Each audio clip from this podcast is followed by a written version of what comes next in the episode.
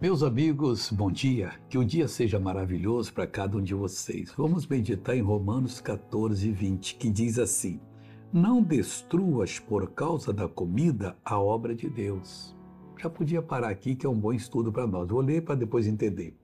É verdade que tudo é limpo, mas mal vai para o homem que come com escândalo. A pessoa que não se domina na mesa, que come além do necessário, vai pagar a conta o corpinho vai ficar gordinho, vai ficar roliço, e as pessoas, ah, que, que assim, fofinha, mas quando cresce, solta para tudo quanto é lado. E o pior é que vem os problemas, pressão alta, diabetes, às vezes o rim para. Que coisa séria. Então, se eu sei que uma comida me faz mal, nem toco mais nela. Eu simplesmente a evito nós temos que verificar o que, que devemos fazer com a palavra de Deus. Não destruas por causa da comida a obra de Deus. Deus fez uma obra linda em você, mas você come demais, está destruindo. Ou às vezes come de menos, ou come errado, não? Vamos falar agora com Deus, Pai.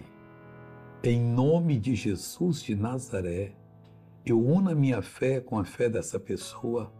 Eu repreendo o mal que está na vida dela, Pai. E eu mando que saia mal deu fora, desapareça, em nome de Jesus Cristo. Deus te abençoe. Até amanhã.